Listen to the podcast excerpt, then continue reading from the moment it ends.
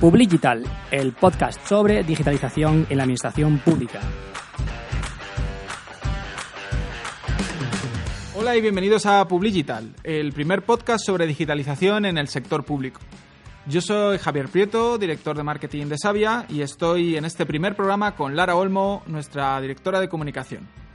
Hola Javier, hola a todos y a todas y bienvenidos a este podcast. ¿Qué es Publigital? Publigital es un podcast que lanzamos desde Sabia para hablar sobre la transformación digital en el sector público. Una transformación que si bien en el sector privado ya es algo que se trata con cierta naturalidad, en el sector público todavía no tenemos esos medios de comunicación, ese conocimiento, esa normalización que se está dando. Entonces dijimos, oye, pues ya si desde Sabia estamos hablando de esta transformación en el sector público, ¿por qué no lanzamos un podcast en el que tratemos estos, estos puntos? Eh, para quienes no nos conozcáis, eh, Sabia somos proveedores tecnológicos de soluciones de recursos humanos y nómina y estamos muy especializados en esta administración pública. Eh, ya llevamos muchos años pues produciendo e impulsando iniciativas como eventos, digamos que quedadas de profesionales, contenidos en nuestro canal de YouTube, pero dijimos, oye, pues no existe un podcast que trate este tema. Entonces, eh, Lara, ¿qué podrías explicarnos qué temas vamos a tratar en Publicital? Bueno, pues esos profesionales que comentabas, eh, a los que nos solemos encontrar o invitamos a estos eventos, a los que hemos entrevistado en vídeo, eh, en Novagov y demás, pues vamos a pedirles que se pasen por aquí, que se hagan podcasters como nosotros y vengan a compartir eh, su experiencia y conocimiento para que, bueno, entre todos pues encontremos eh, soluciones a pues, esos retos que van surgiendo en la gestión de personas y por la digitalización. Y además también, ya que pasan por aquí, pues aprovecharemos para eh, preguntarles por esas dudas que mm, más de uno y de una le surgen en su trabajo del día a día en las administraciones públicas y locales y que sabemos que están ahí porque, bueno, en esos eventos a los que acudimos, eh, pues es un poco la, comitiva, ¿no? Lo que un poco se comparte. Así que yo creo que en podcast eh, es una buena ocasión para intentar resolver esas dudas. En este primer capítulo tuvimos una enorme suerte de contar con María da Pena Gómez, ¿verdad, Lara? Sí, suerte porque mm, eh, bueno, ella es la directora de Recursos Humanos del Ayuntamiento de Vigo, es un consistorio con 1.700 empleados, que no está nada mal. No es ninguna broma gestionar a 1.700 empleados, todos diferentes. Eso es, cada uno con sus circunstancias. Pero decimos que es una suerte porque ella eh, es un perfil ejemplar, eh, tanto en, en actitud, porque no deja de aprender, y además en, conocimiento y en profesionalidad, eh, porque ella tiene una visión estratégica de la gestión de personas, más allá de lo puramente administrativo, ¿no? que es un poco lo que caen todavía las administraciones locales mucho. Y mm, ella tiene esa visión eh, en la gestión de personas y de cara a futuro, ¿no? de, de las necesidades que tendrá el ayuntamiento en los próximos años. Y por eso eh, nos centramos mucho en la entrevista que le hice eh, en hablar de la oferta de empleo público, que, poco a poco se va reactivando, los procesos selectivos, cómo hacer que el ayuntamiento sea atractivo ¿no? para ese nuevos, esos nuevos eh, perfiles profesionales que necesita, qué hacer con, con el envejecimiento de las plantillas. bueno, todos estos retos que, que, hay por delante y que un perfil como el de ella, profesional del liderazgo, eh, pues tiene más recursos para afrontarlos ¿no? que, otro tipo de, gestores de recursos humanos. También creo que estuvisteis hablando de gestión de talento y la profesionalización de los nuevos roles y perfiles que necesita la Administración. Creo que es una de las entrevistas mm, muy completa que da una visión de conjunto de cómo debe ser un rol de dirigir la parte de personas en un ayuntamiento de tamaño grande, porque hay que reconocer que es un ayuntamiento grande y creo que es muy interesante para todos los que se estén enfrentando a este tipo de situaciones eh, escuchar la entrevista porque sin duda van a aprender muchísimo. Que la disfrutéis y sobre todo pues que sirva para extraer conocimiento, ideas y, bueno, que es un ejemplo, yo creo, ella a seguir para sobre todo esos gestores de recursos humanos que quieran también adquirir esa profesionalización y, tener esa visión más estratégica, ¿no? Salir de lo administrativo, que es un poco lo que venimos intentando luchar estos años muy bien, pues que disfrutéis la entrevista.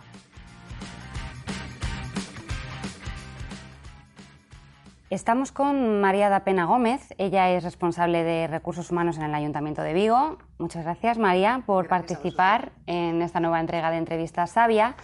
Eh, su perfil profesional incluye, entre otras cosas, un máster en Dirección de Gestión de Recursos Humanos. Es eh, licenciada en Derecho. También tiene un posgrado en Derecho Público Local.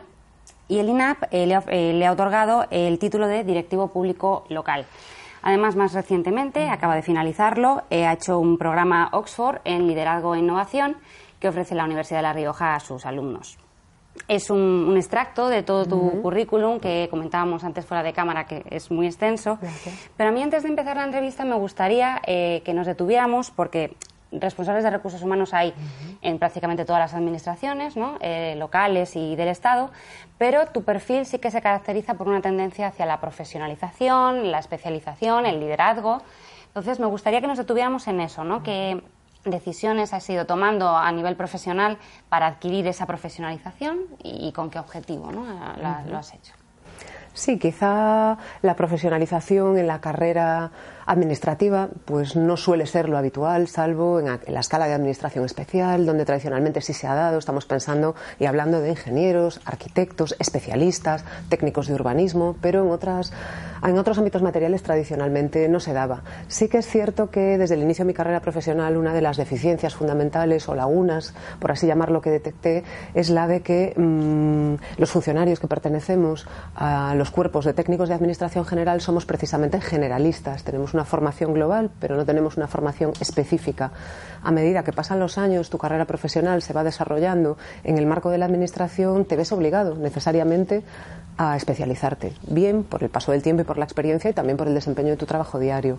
En mi caso concreto, pues la complejidad de una organización como es aquella en la que trabajo, el número de efectivos a mi cargo y la necesidad de ejercer un, pues, un rol directivo que al final se predica en las administraciones locales, pues de casi cualquier puesto con responsabilidad me obligó a, bueno, pues a estar al nivel más alto y, y, a poder capacitarme y especializarme sobre todo de manera continua y permanente en un ámbito tan complejo y tan cambiante y tan dinámico como es el de recursos humanos.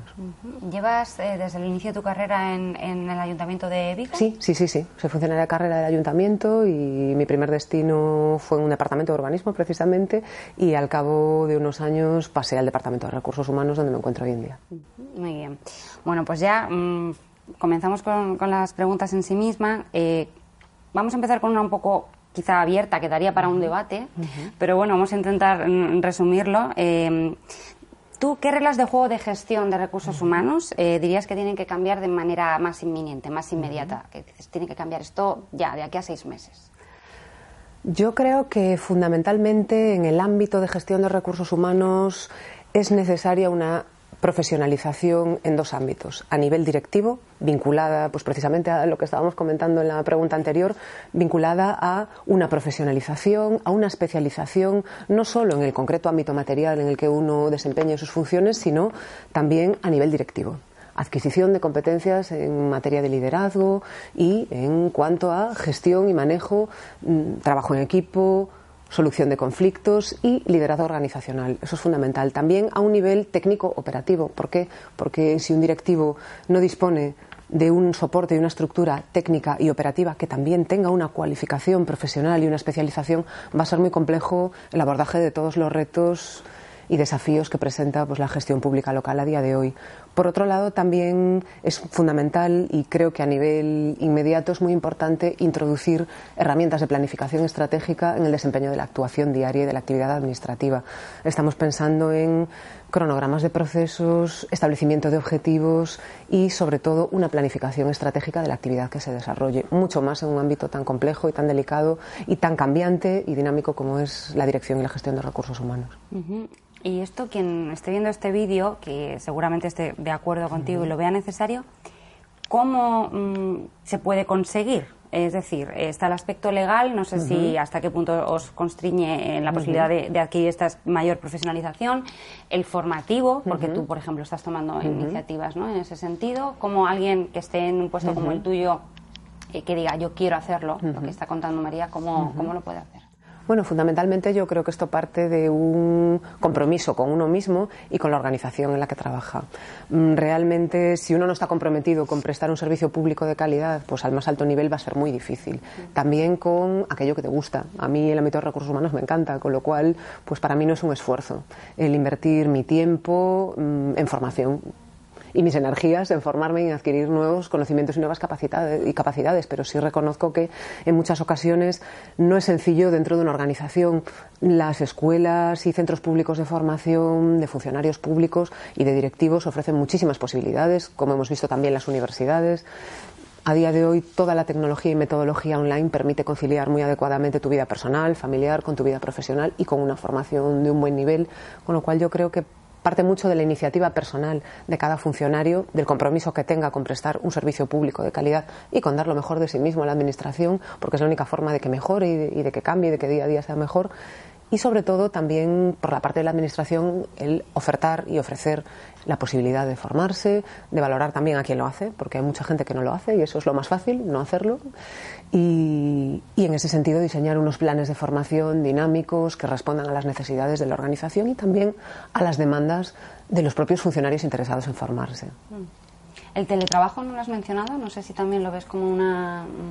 Sí, quizá el teletrabajo lo veo como una forma de retención del talento dentro de una organización, porque forma parte de ese aspecto tan interesante y que además está tan utilizado y tan bien, en ese sentido también y positivamente utilizado en el sector empresarial privado como es el incrementar el grado de mm, salario emocional que pueda haber para retribuir un empleado. Mm, había un psicólogo estadounidense, Abraham Maslow, que describió la pirámide de las necesidades humanas y establecía que a medida que esas necesidades más básicas se van cubriendo, cada vez va a ser más difícil alcanzar el tope de satisfacción en cuanto a las necesidades. Por, lo por ello es por lo que el ser humano se desmotiva tan pronto en muchas ocasiones. En la administración esto lo vemos todos los días. Al final, la contraprestación económica para muchos efectivos no supone una motivación permanente, pero sí otro tipo de retribución más emocional, vinculada pues bien al reconocimiento o vinculada a la posibilidad de formarse o incluso pues a herramientas, sistemas o dinámicas de conciliación de tu vida laboral y familiar. Por ello creo que el teletrabajo en ese sentido, bien medido, bien establecido, delimitado su contenido, la responsabilidad que también tiene la persona que se acoge a ese programa, constituye una iniciativa muy interesante, incluso a nivel directivo, porque realmente en el día a día esto ya se hace un directivo con toda la tecnología que hay a su alcance, pues pues es directivo casi, casi las 24 horas del día. ¿no? Esto es muy interesante. Puede que luego volvamos a, ello cuando te pregunte pues, por los perfiles más especializados y de alta dirección, y por qué le cuesta tanto a la administración pública en general eh, atraerlos. ¿no? Pero antes de eso, eh, Ahora mm, me gustaría preguntarte por un programa, tú participas, eres miembro de la FEM. Em, Del Grupo Técnico de Recursos Humanos de la FEM. Vale, perfecto. Y participas con ellos en diversos eh, programas eh, anuales, eh, el último de ellos sobre carrera horizontal y evolución del desempeño. Y en concreto tú ofreciste una charla, una intervención sobre racionalización de las plantillas locales en un entorno de transformación digital y de modernización digital como en el que estamos. Entonces, mm, ¿en qué consiste esto de racionalizar? las plantillas. Sí, es una palabra que suena como muy compleja, pero realmente la racionalización de plantillas no deja de ser lo que tan acertadamente han señalado recientemente Miquel Gorriti y Rafael Jiménez Asensio, que son dos grandes de, del derecho administrativo y los recursos humanos en nuestro país, respectivamente, sobre la gestión inteligente de vacantes. Supone realizar una previsión, una planificación y una gestión adecuada, inteligente y con perspectiva de las vacantes que tú tengas en plantilla. Como sabéis, en los ayuntamientos el cuadro de personal presupuestario o la plantilla es el número de plazas de las que disponemos y que responden a las necesidades objetivas de nuestra organización. Sí es cierto que a nivel local, con carácter general en toda España, una de las principales deficiencias que los responsables de recursos humanos hemos detectado a nivel global es la de la ausencia de ajuste de las plantillas a las necesidades reales de la Administración a día de hoy, en un contexto pues 2.0, 3.0 de tecnologías de la información y comunicación en una sociedad digital. ¿Ello que supone? Supone depurar todas aquellas plazas que se encuentren vacantes, lógicamente, en la plantilla, analizar, diagnosticar qué posibles disfunciones hay, qué posibles faltas de ajuste existen para poder primar lo que antes nos referíamos, aquellas competencias de perfil tecnológico, competencias STEM o también aquellas incluso denominadas soft skills, aquellos mm, puestos, sobre todo a nivel directivo, tendentes a desarrollar habilidades de liderazgo, trabajo en equipo, resolución de conflictos, afrontamiento de situaciones críticas que son tan complejas. De esta manera, lo que supone la racionalización de plantillas es analizar, depurar, proponer propuestas de eh, formular propuestas de reorientación y depurar aquellas categorías profesionales que se asocian a plazas que a día de hoy no son necesarias en términos de eficiencia global y sobre todo acordes a las necesidades del servicio público y el interés general que al fin y al cabo es para, para lo que trabajamos. ¿Y esto es posible teniendo en cuenta que hay tantas administraciones locales que todavía no tienen ni siquiera una RPT bien definida? Sería posible porque realmente la racionalización afecta a la plantilla. También puede afectar a la relación de puestos de trabajo, pero la plantilla es un documento ajeno, aunque bien es cierto, como apuntas, que muchas entidades locales la ausencia de tradición en la planificación y en una gestión, muchas veces por falta de medios e incluso de personal con cualificación suficiente, hace que plantilla y RPT puedan ser incluso un totum revolutum. Mm, en muchos cursos a los que he asistido pues como docente o incluso a charlas y jornadas como ponente, siempre tienes el típico alumno, alumna compañero en la administración local que te pregunta, oye, es que yo no tengo ni RPT, es que esto plantilla y RPT es lo mismo, seguimos mm, persistiendo en esa confusión entre puesto y plaza, pero realmente lo que se depura es la plantilla, lo cual no quiere decir que no se deba y pueda depurar también la relación de puestos de trabajo por aquellos perfiles de puestos que se hayan quedado obsoletos o que demanden una revisión de su contenido, un análisis y una evaluación del puesto de trabajo de cara al haz o contenido funcional que tiene cada puesto para ajustarlo a las necesidades reales de la Administración.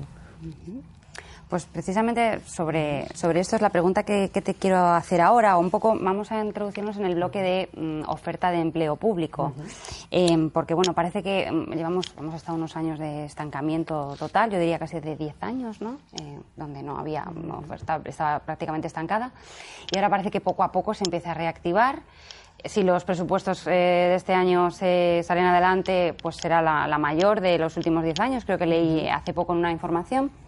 Pero, ¿qué ocurre? Que esto ahora plantea eh, unos retos, ¿no? Abrimos la puerta, pero ¿a quién se la abrimos, ¿no? ¿Qué, ¿Qué, perfiles? Un poco lo que comentabas tú, ¿no? Hay que reconfigurar la estructura de las administraciones, cómo eh, vamos también a atraer a ese talento, cómo vamos a hacer que llegue lo relacionado con procesos de selección, en fin, un montón de cosas. Entonces, por ir centrando en ti un poco, eh, yo creo que mm, por empezar por algo, la oferta de empleo público, de empleo público en sí, creemos en general en el Sabia y por, lo que leemos y con quien nos relacionamos, es antidiluviana prácticamente.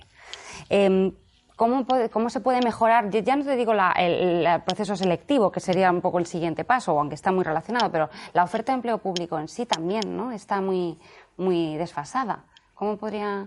Bueno, generalmente las ofertas de empleo público, por el propio imperativo legal de cumplimiento de los requisitos del EBEP, son objeto de negociación colectiva. Con lo cual sí que es cierto que ahí es muy importante la colaboración del actor sindical, que es una de las partes legitimadas para la negociación colectiva, junto con los gobiernos locales, en el caso de las entidades locales, o los gobiernos autonómicos o la Administración General del Estado, como es lógico, para apostar por una modernización del contenido de las ofertas de empleo público, que no deja de ser una consecuencia de la racionalización y de la modernización de las plantillas. Cuando tú racionalizas plantilla vas a poder disponer de categorías de plazas mucho más modernas, ajustadas a las necesidades que demanda el servicio público y, en consecuencia, ofrecer y ofertar plazas en ofertas de empleo público más ajustadas a esos perfiles y categorías necesarias para la administración y sobre todo que a día de hoy se correspondan también con las titulaciones que pues la gente más joven que se está licenciando y que se está titulando en la universidad pueda disponer. Por otro lado, sí que es cierto que mm, uno de los grandes retos que también ha apuntado pues, gran parte de la doctrina especializada en materia de recursos humanos en toda España y de los grandes expertos ha sido la necesidad de modernizar los sistemas de selección y de ingreso en el empleo público. Lo que antes comentabas de procesos selectivos.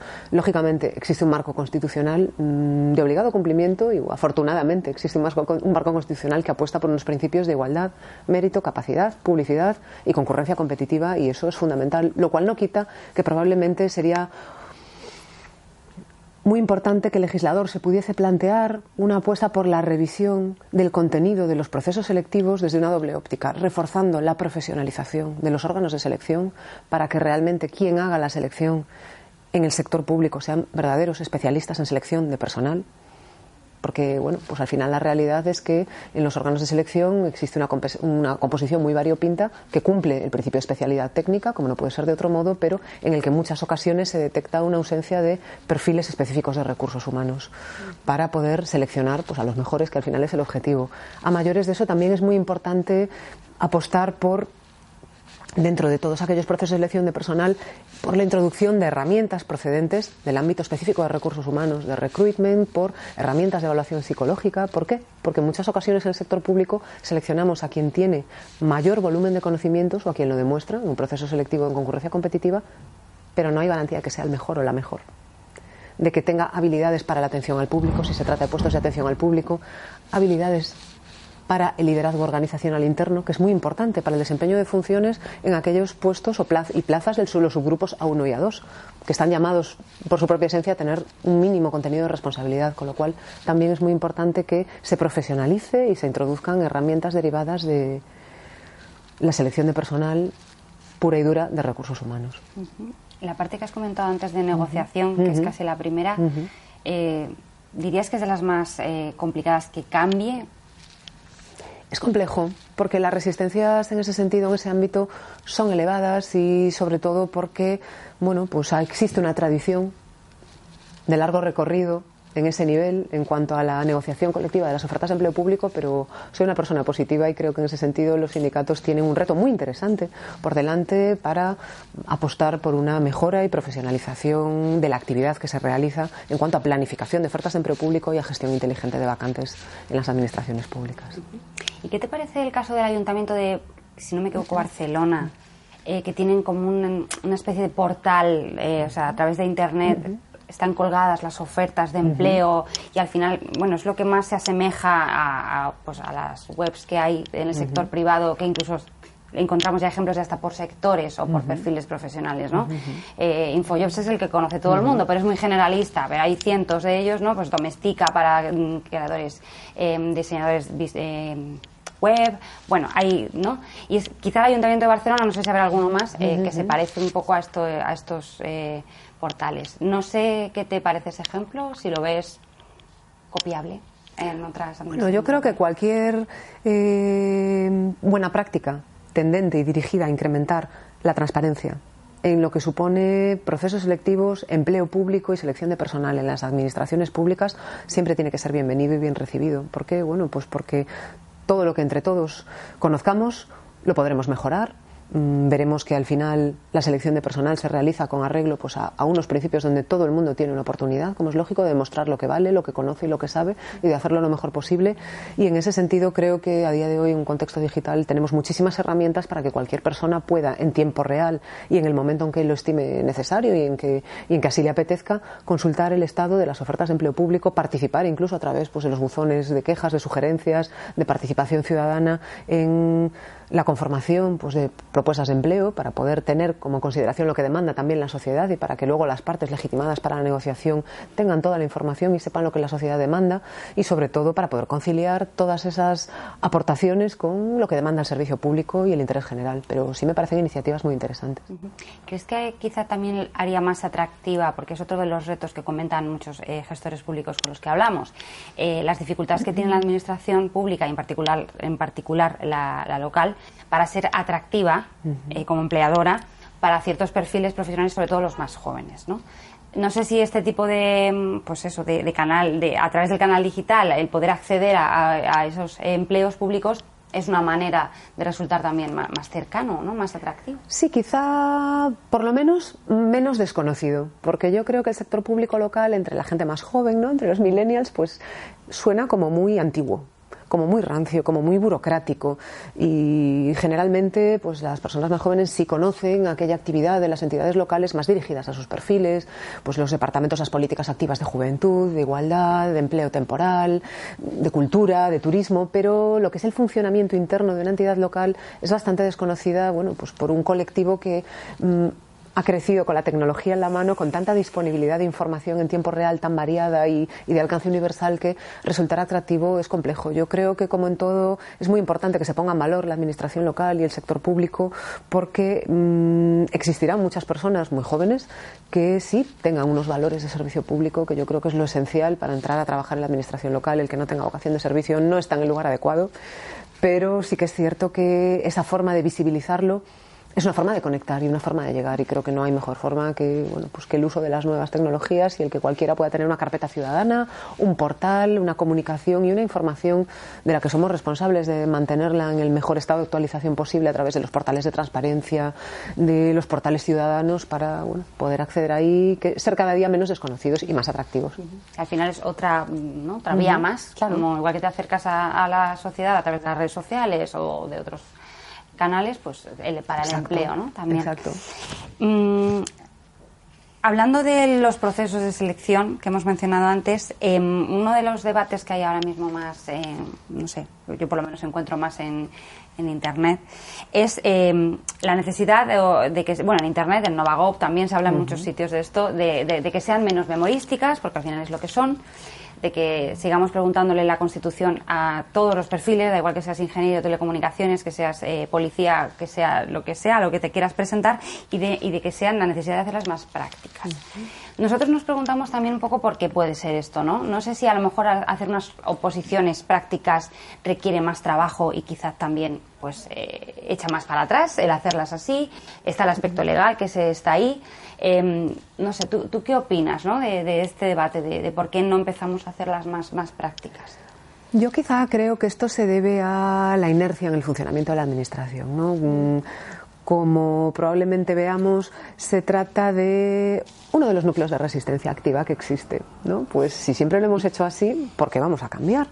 Sí que es cierto que, lógicamente, existe un marco normativo donde hay unos conocimientos que hay que medir, donde existe, pues a nivel local, incluso una normativa en materia de reglas básicas y programas mínimos que es de obligado cumplimiento, pero fuera de ahí, el propio BEP ya en el año 2007, cuando se aprobó y después texto refundido del BEP, contemplaba la posibilidad de introducir otro tipo de herramientas y de mm, sistemas de selección para seleccionar y valorar otro tipo de competencias y capacidades más allá de las estrictamente memorísticas. Indudablemente hay un mínimo que hay que saber, hay un mínimo que hay que conocer, pero más allá de ese núcleo sí que entiendo que es no solo muy positivo, sino necesario en el contexto actual el poder medir, valorar y evaluar dentro del proceso selectivo la capacidad práctica de desempeño de unas funciones por parte del aspirante o del aspirante.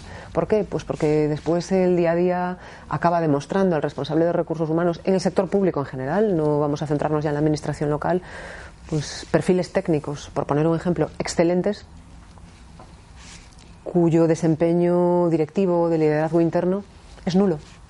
Y sobre todo mm, que ello acaba suponiendo un problema para la Administración, porque tenemos un técnico excelente, pero que no es un buen directivo.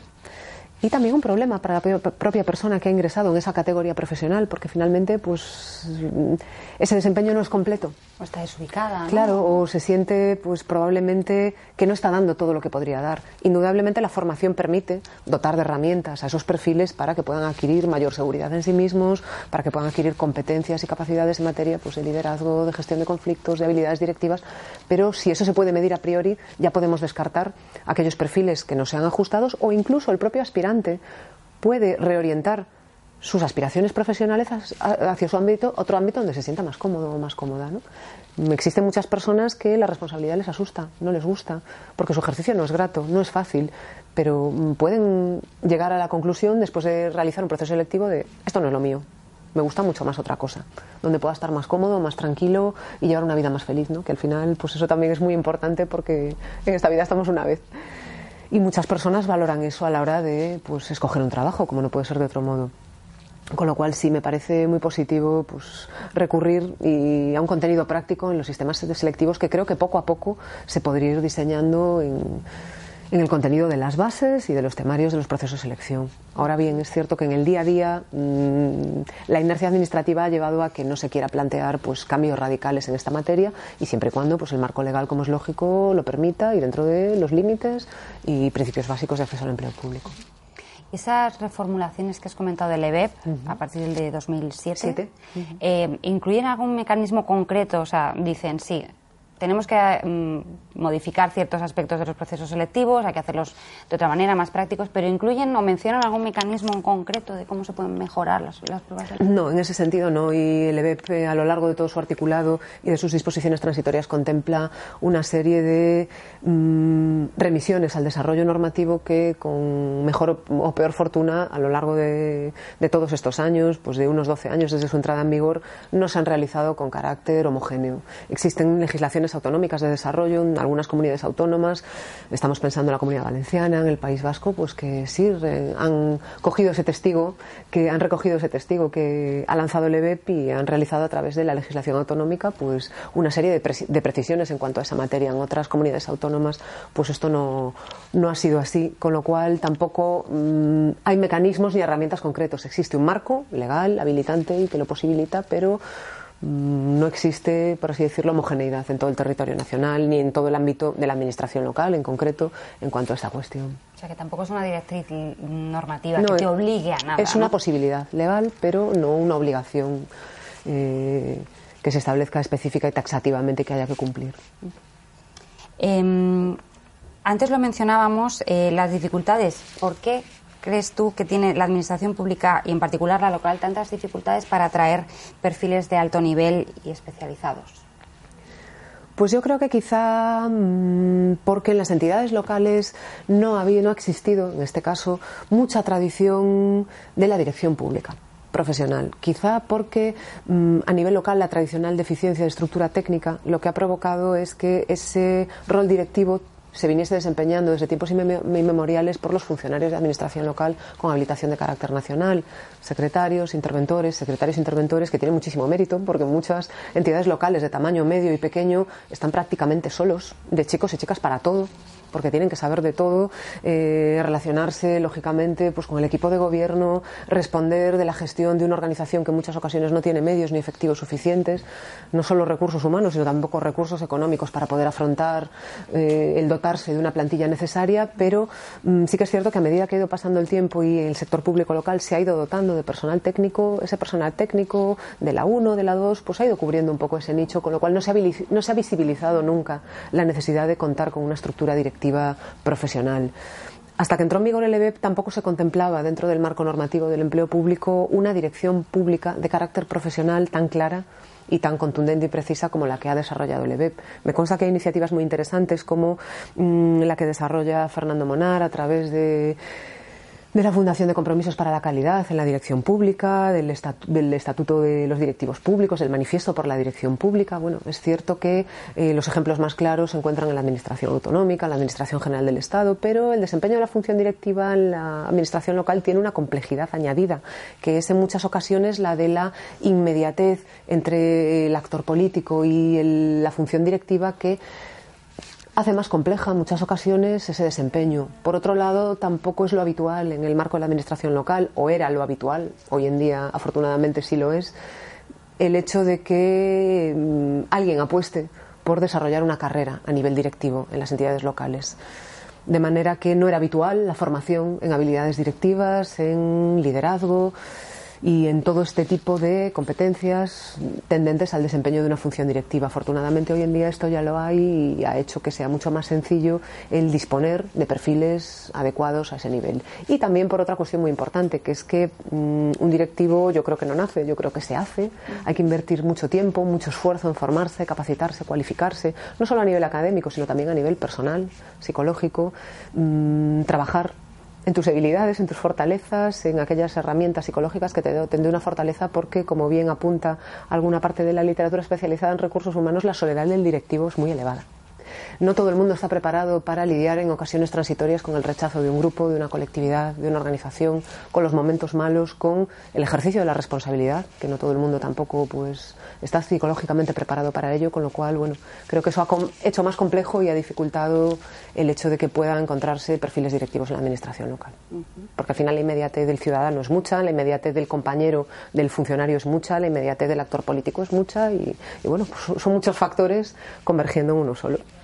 Pues yo creo además es que esta figura del directivo público en la administración local es que a nivel de ciudadano, y te hablo ya como ciudadana, es que no, la, mm, no sabemos muy bien incluso de su existencia. ¿no? Yo creo que ahí también a lo mejor hace falta una labor comunicativa, no lo sé, pero de decir, es que este, este puesto existe ¿no? y, puedes tú ejercerlo y venir a la administración a ejercerlo. Yo creo que ahí también...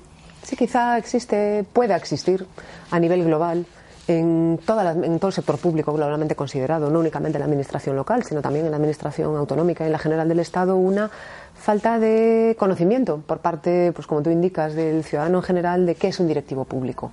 No es un cargo político, no es un cargo electo, lógicamente, porque ellos pues tienen su propia categoría y, si son conocidos, como no debe ser de otro modo, porque al final es el representante pues de la voluntad popular y, y son quienes deben desempeñar ese papel de liderazgo más formal y de liderazgo también más material, porque son los responsables pues, pues de la gestión pública. Pero sí que es cierto que existe un gran desconocimiento, hay como una percepción de un totum revolutum, de, bueno, es que en el sector público hay muchos jefes, hay muchos cargos, hay muchos puestos. No, no siempre es así.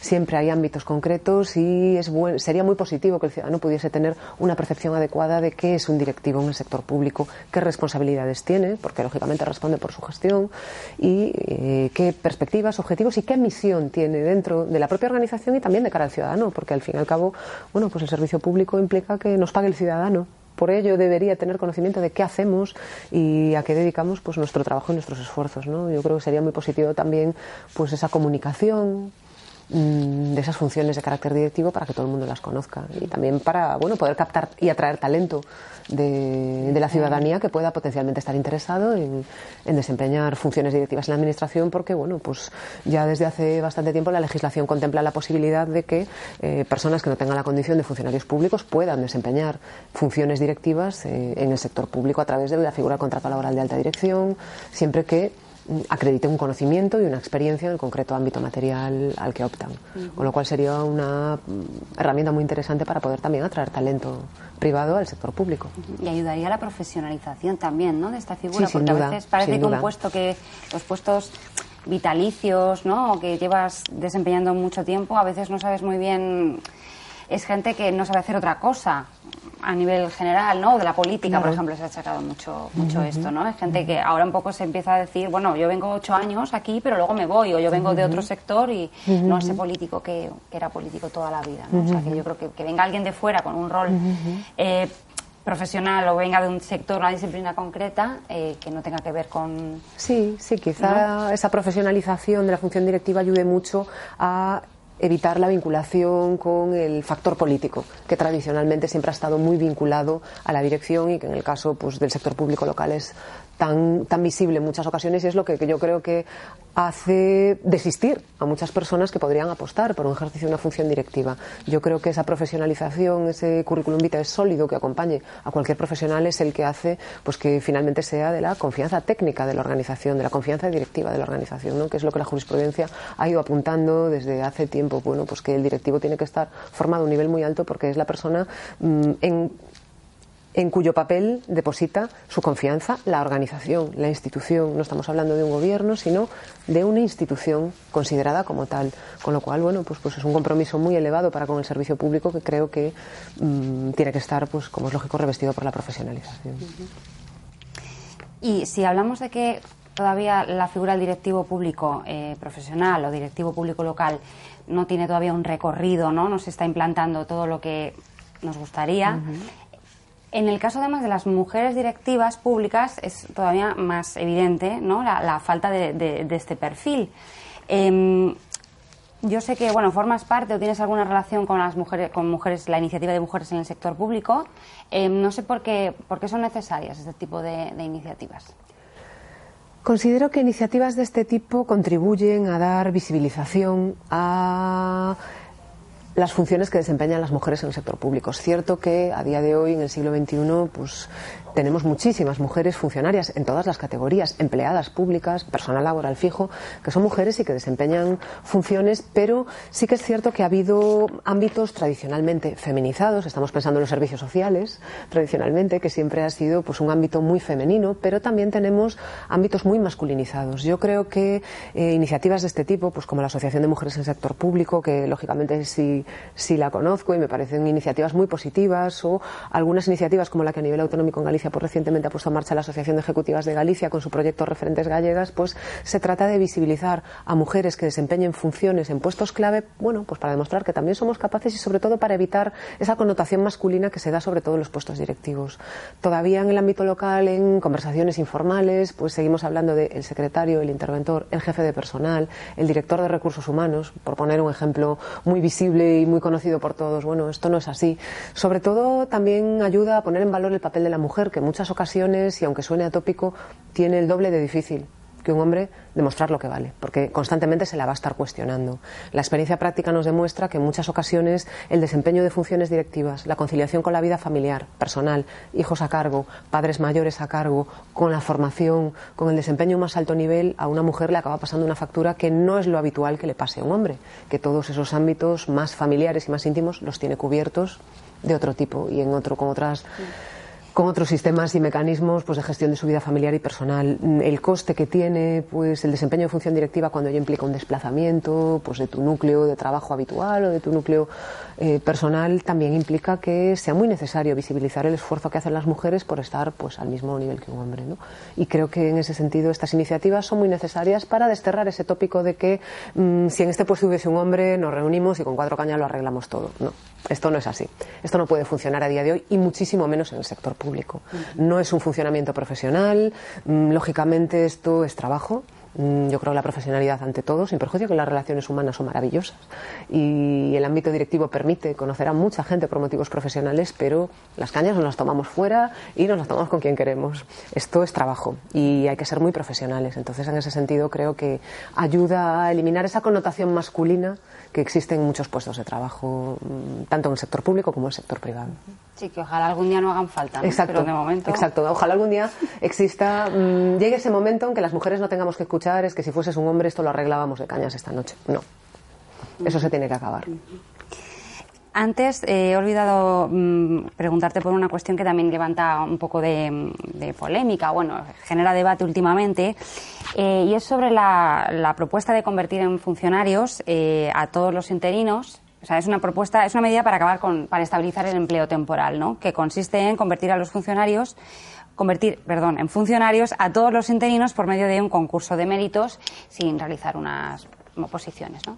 Y bueno, pues conocer tu opinión al respecto. Bueno, en este sentido, yo la verdad, mm, como no puede ser tampoco de otro modo y en atención a mi formación jurídica, mm, no puedo compartir ningún sistema de acceso al empleo público que Mm, no garantice los principios constitucionales de igualdad, mérito, capacidad, concurrencia competitiva y transparencia, que permita que toda persona interesada en prestar servicios en el sector público concurra en condiciones de igualdad.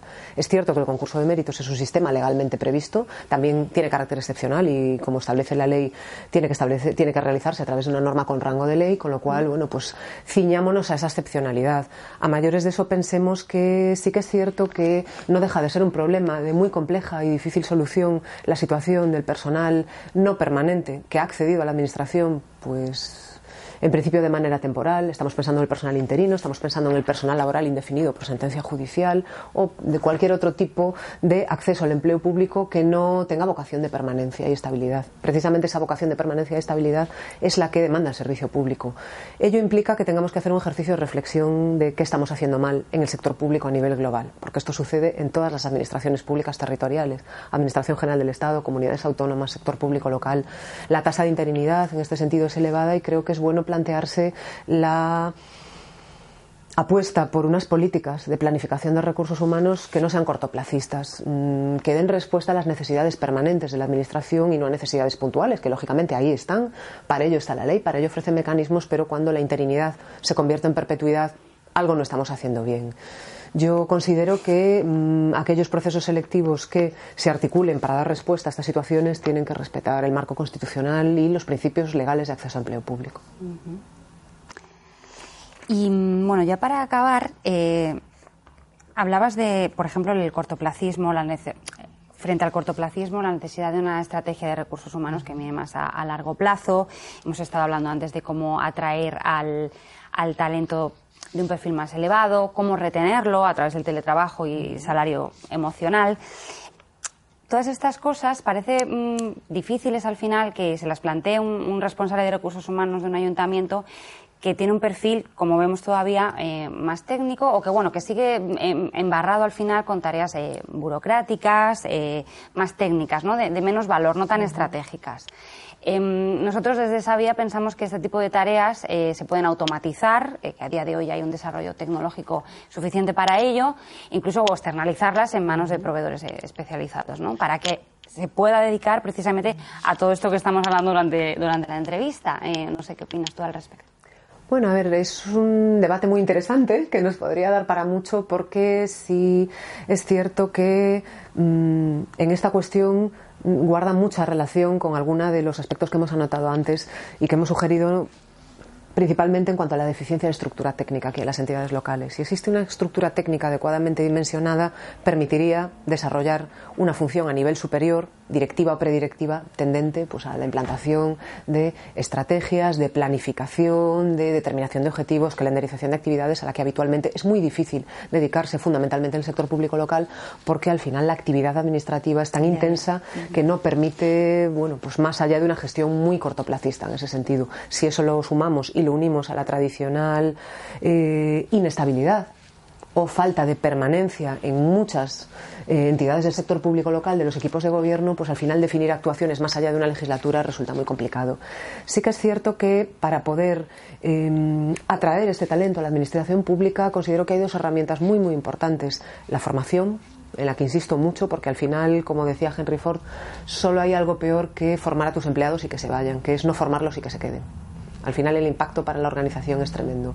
Y esto en el sector público es muy visible, no en el sector privado, porque al final en cualquier compañía que invierte y apuesta por unos planes de formación adecuados y suficientes, pues eh, sí es cierto que si el trabajador se implica, observa reconocimiento, observa consecuencias de cara favorables a una promoción profesional, eh, bien a nivel horizontal, bien a nivel vertical, a una mejora en su desempeño que va vinculada a evaluación y en consecuencia a retribuciones y a compensación y beneficios, pero esto en el sector público no sucede con esta intensidad. También es cierto que para retener este talento y lograr que la administración pública funcione muchísimo mejor, es muy importante incrementar el grado, nivel de compromiso o engagement que existe entre un trabajador o un funcionario público y su organización. Al final no olvidemos que la relación de servicio o la relación contractual laboral que une a un funcionario público o al personal laboral con su administración no deja de ser como cualquier otra relación humana. Mm, tiene un componente, aunque no lo parezca, más allá del estrictamente jurídico y contractual, de afectividad donde no nos sentimos queridos, valorados y reconocidos, nos acabaremos marchando. Y esto sucede mucho en el sector público, globalmente considerado.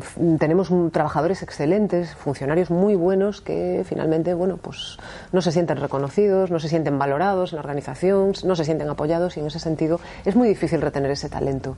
Ello hace que todo se convierta pues en un círculo que cada vez se impliquen menos, cada vez se formen menos y que, bueno, pues cada vez su rendimiento sea peor. Es muy importante trasladar a nuestros funcionarios y a nuestros trabajadores que nos importan, que verdaderamente nos importa que estén bien emocionalmente, laboralmente, a nivel personal y lógicamente a nivel profesional, porque van a dar lo mejor de sí mismos y yo creo que todo está unido en ese sentido. Y e incrementa el grado de satisfacción y además el grado de interés por hacerlo cada día mejor y conseguir un desempeño excelente, que al fin y al cabo pues, es de lo que se trata el talento, ¿no? no de una ejecución perfecta, sino de una ejecución perfecta unida a un desempeño excelente. Em, pues en relación a la racionalización de las plantillas en el contexto mm, digital en el que nos movíamos. Eh, una de las realidades que van a venir en los próximos años va a ser eh, pues que la automatización eh, mm, va a hacer que puestos que ahora se siguen, o puestos o plazas que siguen existiendo, se automaticen y, por tanto, mm, las personas que los desempeñan pues tengan que reciclarse o, bueno, cómo va a afectar la, automatización de estas tareas en esa racionalización de plantillas que me comentabas antes. Sí, sí, ciertamente mm, estamos en un contexto en el que hay una realidad que ya está contemplada en la propia normativa, las leyes 39 y 40 y toda la normativa que recientemente se ha ido dictando en materia de modernización administrativa y de digitalización del sector público. Mm, no se está queriendo ver esta realidad, ¿no? Porque quizá es asomarse a un abismo maravilloso en cuanto a nuevos mecanismos y herramientas de desempeño de funciones, pero también tiene una parte que quizá mm, a nivel sector público en la comparativa con la tradición administrativa pues más burocrática pueda asustar un poco, que es la de la desaparición de determinadas categorías profesionales, como habían señalado, tanto plasmadas en puestos de trabajo y en plazas, pero no dejan de ser categorías profesionales o ámbitos funcionales que van a tener que desarrollarse de otra manera. Yo considero que esto nos va a obligar a realizar, como ya apuntaba antes, y siempre me, remito a la misma palabra y me, y me repito, pero es a la planificación. La planificación de recursos humanos y sobre todo la planificación estratégica nos va a obligar a un cambio cultural, organizacional interno muy elevado, una auténtica revolución cultural a nivel del sector público. Tomar conciencia de que, tal como la ley ya está apuntando, mm, hay actuaciones administrativas de carácter automatizado que se pueden desarrollar a través de medios técnicos y probablemente lo que haya sea que definir previamente, protocolizar y establecer. Y la toma de decisiones tiene que ser previa. ¿Qué queremos? ¿Cómo queremos desempeñar eh, esta función? Transmitir este mensaje, automatizar esta actuación y con todo eso, pues apostar por la desaparición de esas categorías profesionales que probablemente puedan ser suplidas con medios técnicos tecnológicos o digitales. Sí es cierto que ello va a implicar un esfuerzo muy importante, no solo en el cambio de cultura por parte de los propios funcionarios públicos, sino también la toma de conciencia por parte de las partes que estén legitimadas para la negociación colectiva y para la toma de decisiones en todo el sector público en general por mm, la necesidad de apostar por estas herramientas y mecanismos porque finalmente no va a ser virtualmente posible el desempeño tal y como se venía haciendo. Ello va a implicar que tengamos que vencer algunos de los núcleos de resistencia al cambio que, existen, que los más habituales suelen ser el siempre se ha hecho así o el nunca lo hemos hecho.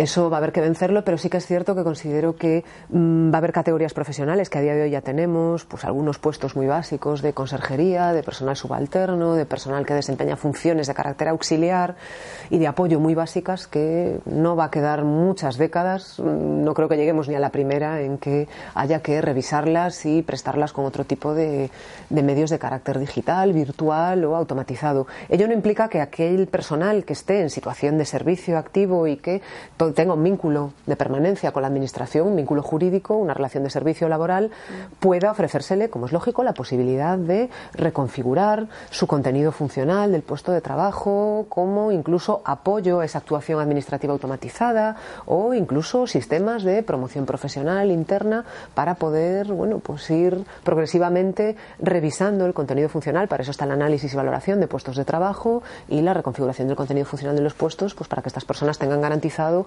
un contenido laboral y profesional hasta, hasta el momento de, pues de su desvinculación con, con, la compañía.